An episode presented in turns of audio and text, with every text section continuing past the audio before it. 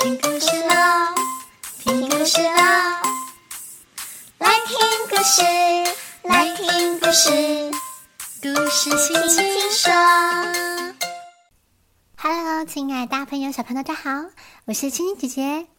今天呢，青青姐姐要带来一个好听的故事哦。这是一个由德国童话改编的故事哦。究竟是什么样的故事呢？让我们一起来听听今天的故事吧。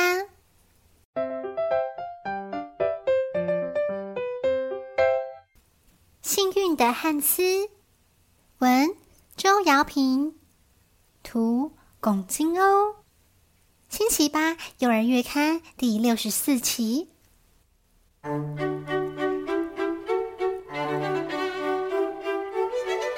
从前有位公主，长得非常漂亮，但她的脸上却从来没有过一丝笑容。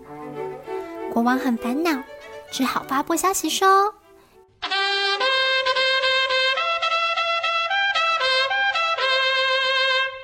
谁能将公主逗笑，就将公主嫁给那个人。然而，不管是讲笑话、扮鬼脸、唱歌，大家使尽了花招，却一点用处也没有。住在远方贫穷的青年汉斯，也带着酸啤酒和焦面包往王宫出发。在前往王宫的路上。他在森林里遇见了饿肚子的白胡子小矮人。小矮人一边喊着：“好饿，好饿！”汉斯一听，大方的对小矮人说：“如果你不嫌弃，请和我一起用餐吧。”当汉斯一打开餐袋，酸啤酒神奇的变为葡萄酒，焦面包也变成了又香又酥的烧饼。两人吃饱后，小矮人指着一棵树，对着汉斯说：“砍断树干，里面的东西会带来幸运。”汉斯照着小矮人的话，把树砍断。树林里原来有一只全身都是金羽毛的鹅。汉斯抱着金鹅走出了森林，继续赶路，直到天色变黑，才找了间旅馆住下。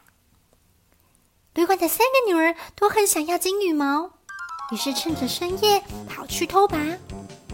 没想到大女儿的手一碰到金鹅，就牢牢粘住；两个妹妹想要拉开姐姐，也同样被紧紧粘住。就这样，金鹅粘着大姐，大姐粘着二姐，二姐粘着小妹，三个人都被金鹅给粘住了。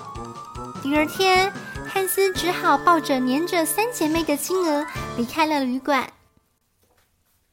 一路上遇到了牧师、农夫、铁匠，许多人。他们有的好奇，有的觉得不像话。他们都伸手碰了三姐妹和金鹅，大家却一个接着一个被粘在了后面，形成了一个奇特的队伍，并随着汉斯一起来到了王宫。就这样。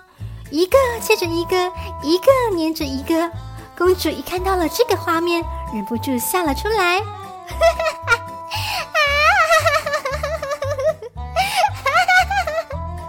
啊！好好笑啊！公主咯咯咯的笑个不停。于是汉斯鼓起勇气向国王提出要求：“国王陛下，请将公主嫁给我吧。”国王打量着汉斯，看汉斯穿的破旧，便开始出难题：“你得先通过我的试验才行，请先找到一个人，能将我地窖里的葡萄酒全部喝光再说吧。”汉斯一听，他哪有办法呢？但这时候，他的脑海中闪过了森林小矮人。汉斯往森林里跑。突然，他看见一位老伯伯喊着：“我喝了十桶葡萄酒，还渴得要命呢。”汉斯一看，就是这个人。于是他赶紧带着老伯伯前往皇宫。老伯伯果不其然的将地窖里的葡萄酒全部都喝光光了。国王一看大事不妙，想了又想，对着汉斯出了第二道难题。请找来一个人能吃光仓库里所有面包的人。汉斯一听，只好又赶去森林，想找寻小矮人的帮忙。这时候，他遇见一个肚子系紧皮带的男人，正呻吟着：“好饿，我希望有座面包山出现呢。”汉斯一看，就是这个人，他连忙的将这个饿坏的男人带进了王宫。男子这一次也一下就把所有的面包都吞进了肚子里面。国王一看，想了很久，接着他又对汉斯出了第三道难题：只要你找来一艘神奇飞船，我一定将公主嫁给你。汉斯心想，这根本不可能，但是他还是抱着最后一丝希望来到了森林，并且发现先前那一位小矮人正在等着他。小矮人对着汉斯说：“我知道你要什么。天上吃的老婆婆和男人都是我变的。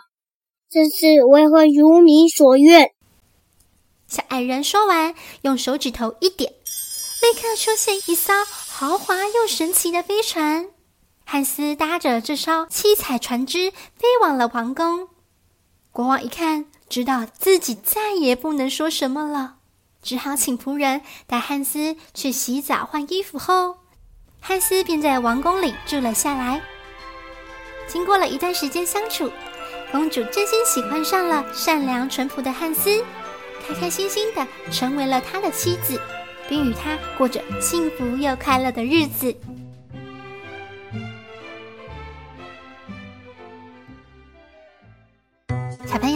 听完今天故事，是不是觉得很神奇呢？